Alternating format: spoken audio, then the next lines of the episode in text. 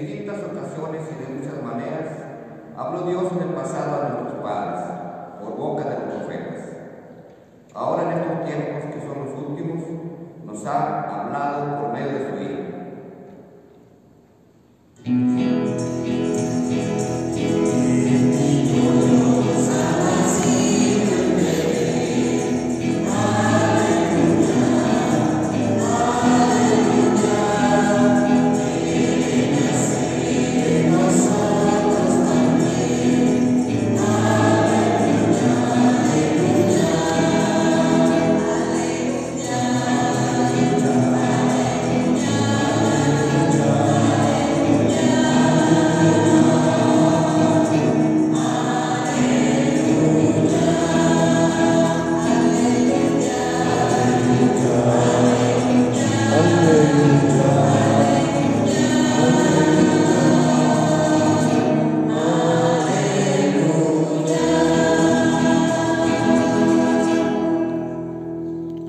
Que el Señor esté con ustedes.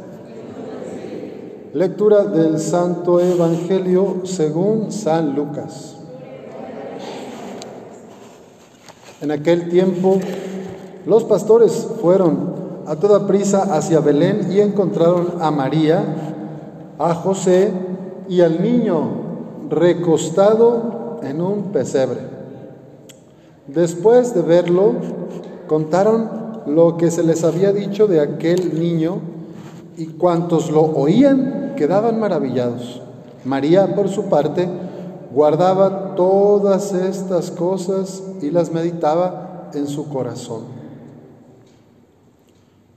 Los pastores se volvieron a sus campos, alabando y glorificando a Dios por todo cuanto habían visto y oído, según lo que se les había anunciado. Cumplidos los ocho días, circuncidaron al niño y le pusieron el nombre de Jesús, aquel mismo que había dicho el ángel antes de que el niño fuera concebido. Esta es palabra del Señor. Pueden sentarse para escuchar una reflexión.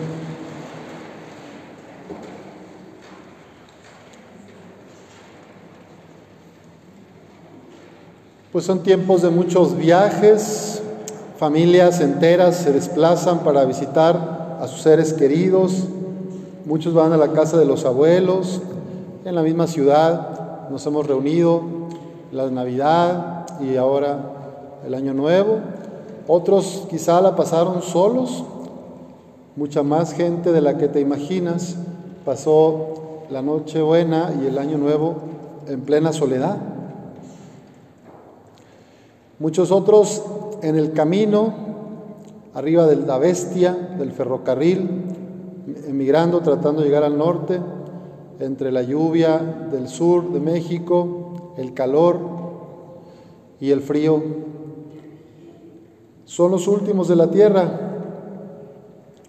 los pastores a los que les dio el anuncio el ángel fueron a toda prisa hacia Belén y encontraron a María, a José y al niño recostado en el pesebre. ¿Quiénes son los pastores de nuestro tiempo? Ya les decía, los marginados, los relegados, los abandonados, los que la gente rechaza, quizá las Marías que están en los semáforos, los rarámuri que tienen a sus tres o cuatro niños pidiendo limosna. ¿Quiénes son los pastores de nuestro tiempo? Que a veces los vemos, pero preferimos voltear hacia otro lado.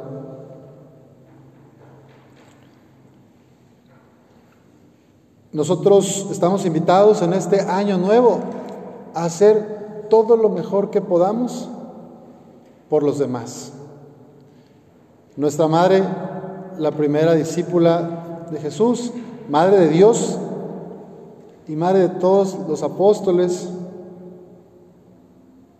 nos invita a ubicarnos desde la dinámica del servicio, de la compasión y de la ternura. Este nuevo año, no dejes que te gane la inercia de la costumbre, siempre lo he hecho así.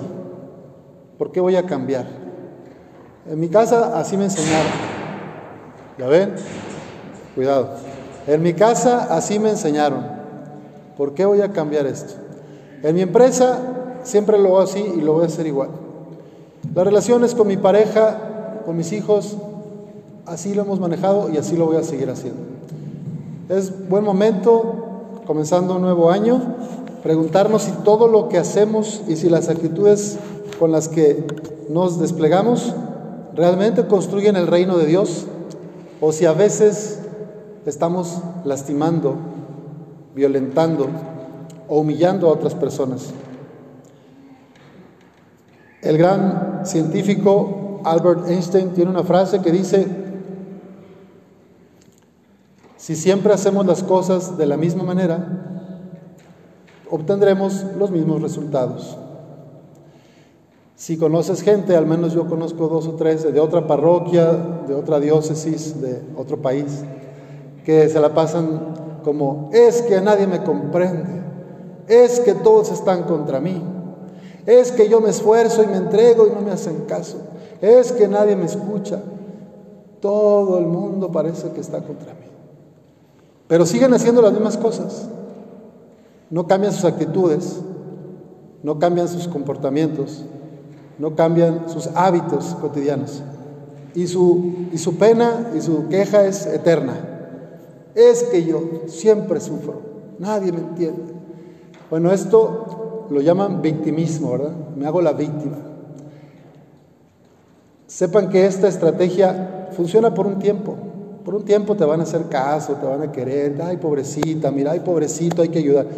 Pero ni eres feliz tú, ni lo serás, porque estás sobreactuando, ni vas a ser felices a los demás en tu entorno. Más bien, al menos a mí me pasa, que la gente que vive así todo el tiempo, dan ganas como de una sana distancia.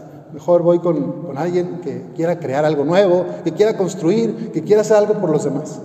Todos pasamos por ratos de victimismo, ¿eh? hay que decirlo, todos tenemos tiempos de dolor, de tristeza.